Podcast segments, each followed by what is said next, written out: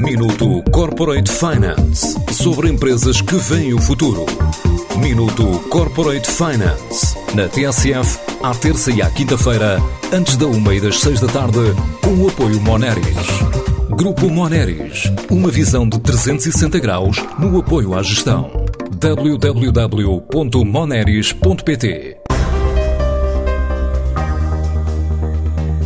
o argumento de que quer eternizar a história de amor lendária da Freira de Beja com um oficial francês, a herdade do Roussin está a lançar agora em Portugal um vinho com pretensões de democratizar o mercado nacional. Calcula exportar ainda 400 mil garrafas. Começa por dizer Pedro Ribeiro, o enólogo e diretor-geral desta produtora alentejana da região da Vidigueira. O vinho Mariana é um vinho que já existe no nosso portfólio há algum tempo, mas que só agora eh, lançamos no mercado nacional.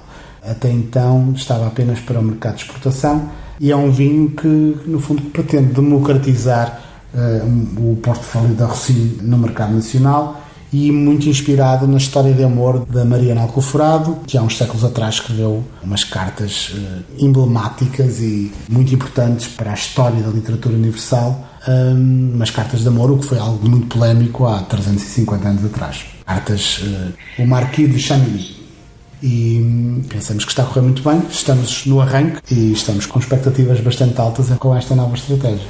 A aposta no aumento progressivo da capacidade produtiva para um milhão e meio de garrafas por ano, ainda a abertura de um wine bar em Lisboa e a criação de um pequeno hotel rural. A pensar no enoturismo são projetos da Russim para este ano já está, já está em projeto um pequeno hotel rural, que já tem projeto de arquitetura, estamos na fase, na fase mais complicada, creio eu, que é a fase de licenciamento, e que pretendemos arrancar com a obra a meio ou ao final deste ano, dependendo de toda, todas estas condicionantes, para abrir finalmente eh, no início de 2023. Esperamos nós.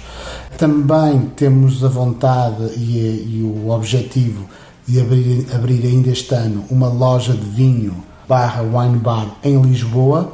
Estamos neste momento com uma capacidade de produção de 1 milhão de garrafas. A ideia é ir crescendo até, no máximo até 1.5, gradualmente ao longo dos anos. E para isso já fizemos algum investimento no ano 2021. 2022 vamos continuar nesta trajetória de investimento para aumentar a capacidade, para no fundo dar continuidade a este, a este objetivo de, de crescimento criadora do Anfra Wine Day, que traz ao Alentejo todos os anos produtores de qualquer parte do mundo para a prova de São Martinho, a empresa já presente em 39 países. Depressa percebeu que precisava de apostar na criação de embaixadores de marca junto de clientes dos principais mercados externos. Desde o início tínhamos a ideia que para crescermos em alguns mercados tínhamos de ter uma presença mais sólida em cada um desses mercados. Então temos eh, em vários mercados aquilo que nós chamamos de brand ambassador, o embaixador da marca.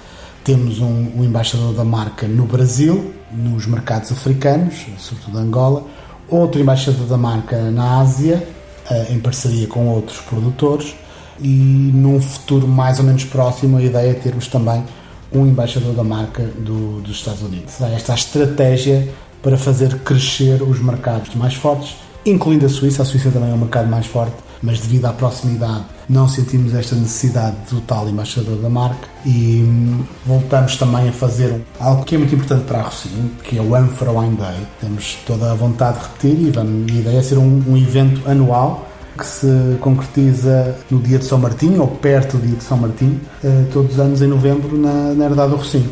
A Herdade do Rocinho estima faturar este ano cerca de 5,3 milhões de euros.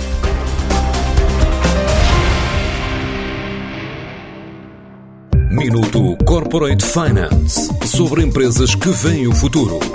Minuto Corporate Finance na TSF, à terça e à quinta-feira, antes da uma e das seis da tarde, com o apoio Moneris. Grupo Moneris, uma visão de 360 graus no apoio à gestão.